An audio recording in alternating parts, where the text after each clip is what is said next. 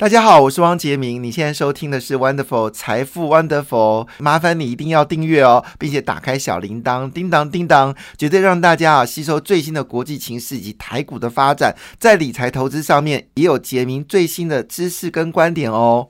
好，那当然讲到这个财经部分呢，这个捎来了一些不好的消息。昨天呢，这个美国股市呢表现好像不太好，哎，整个费半指数呢是有下跌的状况，是跌掉三点二九个百分点，纳斯达克是跌掉二点八四个百分点啊，标准五百指数是跌了二点一个百分点，那道琼工业指数呢是跌掉一点五四个百分点。基本上现在呃，整个道琼跟标准五百呢是形成了一个空头的一个走势。那因为英国决定还是要坚决在这个通膨的情况下做减税的动作。今天是引爆了，呃，就是整个欧洲的紧张哦，因为这会连锁线效应呢，所以昨天呢，整个欧洲股市的表现呢是被吓呆了。那德国跟英国跌掉一点七个百分点，那法国股市呢跌掉一点五三个百分点，亚洲股市也是平均下跌哦。恭喜菲律宾了哈，就是昨天呢是翻红了，因为菲律宾在前阵子呢公布这件事情，关掉境内所有的就是博弈哦。那驱逐了中华民呃中国中华人民共和国总共是呃三万呃四万人哈，所以这个事情把菲律宾股市吓坏了。但昨天菲律宾股市呢，终于在连续重挫将近十个百分点的情况之下呢，昨天首度翻扬哈。那印度的股市跌幅也变少，只剩零点三三个百分点。最新消息哦，越南公布了第三季的经济增长哦，吓死人了，十三个百分点哦。所以可以看出来，整个呃就是。中国移出以中国这个已经成为是一件非常呃明显的事情哦。好，那我们再来看一下，就是在昨天到底美股盘后是发生什么事情呢？主要是因英国英国新任首相呢坚决要决定减税哦。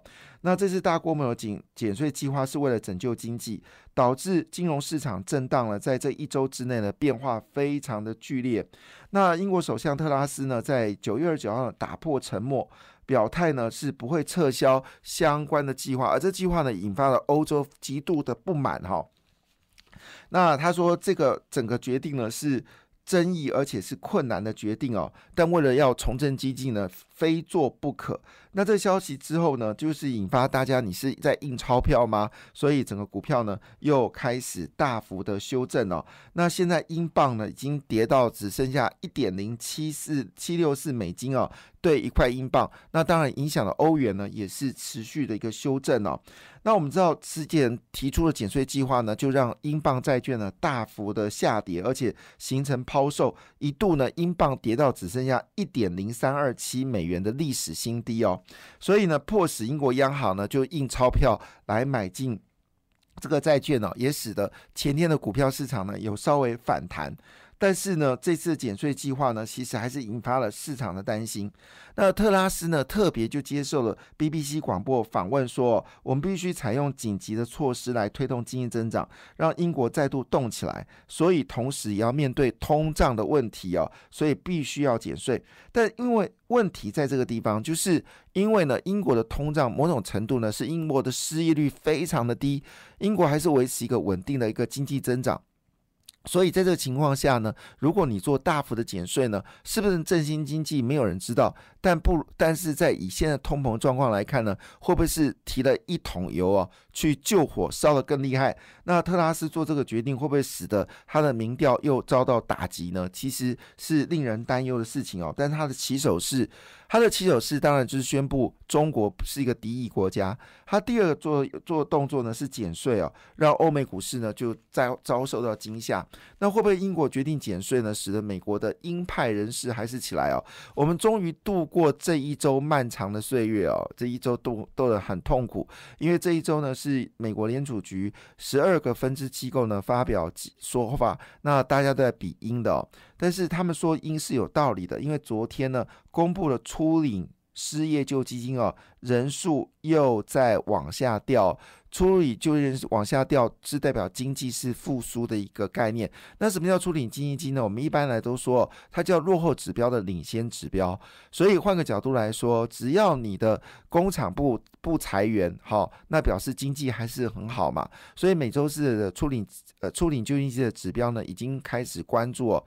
最高初领经济人数呢，在呃就是我们说疫情刚开始的时候，人数曾经飙到。呃，连三百万人好像是吧，就是百万人数。来领这个出领救济救济金，使得拜登呢推出了一个计划，就是针对失业者呢提供非常高额的一个就是呃补助金啊，称之为大傻币。其实这也是间接造成现在通胀的一个原因了哈。其实拜登一开始的他的经济政策呢，似乎并没有非常充分的一个。一个准备啦，那最近比较上轨道了哈。那这个情况下呢，在连续大幅升息的一个状况之下呢，并没有压制初领失业金的人数哦，那么持续下滑。礼拜四下滑到十九点三万人，创下近五个月的新低，远低于市场所预期的二十一点五个百分点，使得市场认为美国联储局呢还有大幅升息的可能。那现在比较有压力的是今天哦晚上。美国就要公布核心物价数据了，千万不能高于六点一。如果高于六点一呢？上次我们知道上上礼拜呢，美国公布了就是八月份的，就是物价指数嘛。好，原本是希望能够跌到八点一，就出来是八点三，只差了零点二而已。付出的代价呢是。呃，掉道琼呢是一口气大跌了超过一千两百点，所以换个角度来说，今天晚上非常关键哦。如果今天的核心物价指数能够跌破六点一的话，万幸。可是我我一点都没有把握，所以这个情况下呢，外资撤离台股呢，基本上应该还是一个趋势。只是说现在十年期指标利率呢还在三点七八了，哈，最高是到四，可是两年期的利率呢已经到四点二个百分点了，一级短期的利率上升的。状况还是非常明显。那如果是这样的话呢，外资撤离台股的方向呢是不会改变的，台积电还是承受一定的压力哈。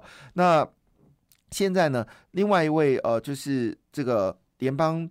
呃，联邦准备银行的这个呃主席啊，就是总裁呢，叫做梅斯特哈，Master，就是说，他说呢，现在的利率不处在限制型的水准，显示要降低通膨，还有更多工作要做。天哪，真的又是对这个利率呢提出了鹰派的说法。但放心了哈，就是比较宽心点是，这一周他们就讲完了，下一周就不会讲话了哈。那就要最主要还是要看。最主要还是来看这个你今天晚上公布的核心物价指数。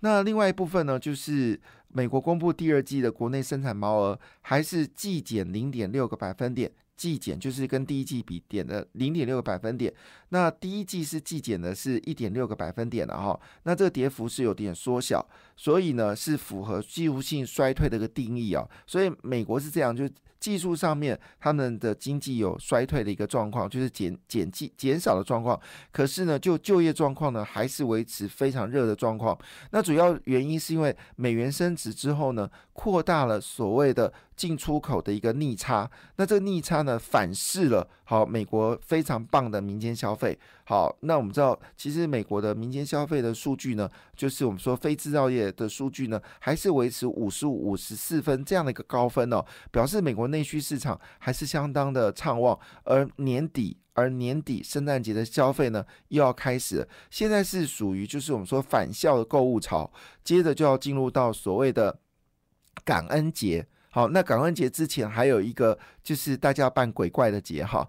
那接下来呢，就是万圣节。那万圣节、感恩节，感恩节完之后就要进入圣诞节，这是美国一年度最重要的一个销售旺季哦。那今年预估这销售旺季应该还是非常热，因为主要是因为失业率的状况有明显的改善，所以这一连串呢的利多，但是现在看起来都是风险哦。所以股票市场，嗯，可能真的要等到十一月三号美国联储局升完三码之后，才可能有些机会上涨。所以这段时间呢，只能个股表现哦，请大。家留意，而昨天呢，最注意是苹果，苹果股价呢大跌了四点九一个百分点，因为市场还在传哦，到底苹果是不是原本新增六百万只呢？是不是有减记的问题？现在变成是一个罗生门。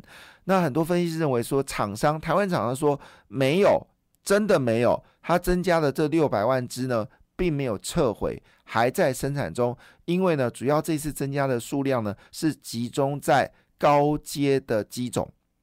而高阶机种呢，对台湾是有利的，因为低阶机种呢，很可能是用中国的产品，但高阶机呃机种呢，用的是大力光、玉金光，还有台积电的制程。那最近有消息是说，这也不知道真消息假消息，就台积电七纳米呢，竟然并没有像以前哦是百分之百的产能利用率，现在跌到七成，现在也不知道这个消息是真的还是假的。反正现在呢所公布的消息听出来都是负面讯息哦，所以空头非常的这厉害哦。那昨天非常特别的事情是，波音竟然暴跌六个百分点呢，这也是不可思议的事情哦。那甚至我们说的宝桥，就是美国主要的内需的，就是家庭用的东西呢，昨天也暴跌了二点四九个百分点。昨天跌幅最凶的是 M D 哦，重挫六点一七个百分点。但是这个也没有道理，因为事实上呢，在 ESG 里面有一个叫做减碳，减碳呢就是说你所有的资料都要上传到云端，才符合 ESG 的需求。试想百工百业。将来你的所有的资料库全部要上传到云端，那伺服器的需求有多惊人呢？这是全球的趋势。像伟影啊，哈，全台湾最大的伺服器的厂商，公布第二季啊，跟去年比话，其实成长幅度是高达八十九个百分点。所以全球伺服器需求只会越来越多，不会越来越少。所以这个股票下跌很可能情绪性的影响比较比较明显。那台积电不用客气了，昨天是大跌了三点九五个百分点，联电呢是下跌三点五九个百分点。我现在不敢讲多哦，因为讲多会被念。但是呢，某种程度这种跌是已经跌过头了呢。好，这是另外思考的问题。不过今天还是要提醒到，关键还是在今天要公布的 PC 核心物价指数。如果这个价，如果这个指数还是高于六点一的话呢，下周一、下周二很可能还会再明显下跌。不过，另外放在角度来说呢，十月份会公布九月份的营收，因为我们九月份出口还是呈正增、正增长，所以十月份的营收来看的话，台积电应该还是会交出亮眼的成绩单哦。好，这是有关这个负面的讯息，跟大家做一个解说啦。嗯嗯，是这个事情。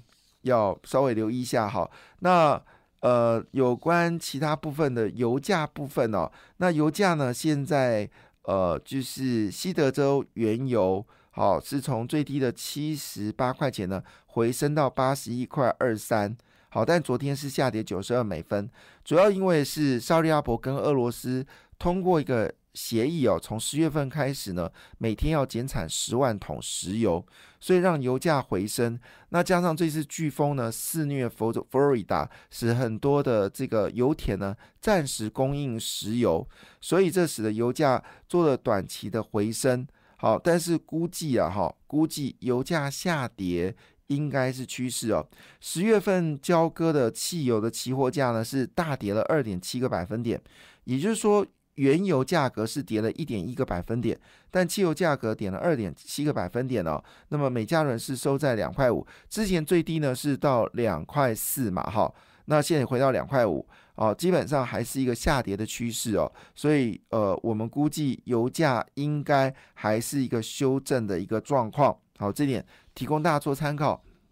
另外一部分呢，就是国光生哦，最近流感疫苗呢已经有追加的状况。那 Apple Car 呢，据了解呢，苹果还是要做 Apple Car。那以目前的发展趋势呢，基本上苹果只有两家厂商可以合作。那红海可能是。最大的受惠者哈，那基本上现在比较抗跌的股票呢，应该还是集中在所谓的汽车电子这部分，应该是目前唯一比较抗跌的，提供大家做参考。那 iPhone 14呢，并没有喊停的状况。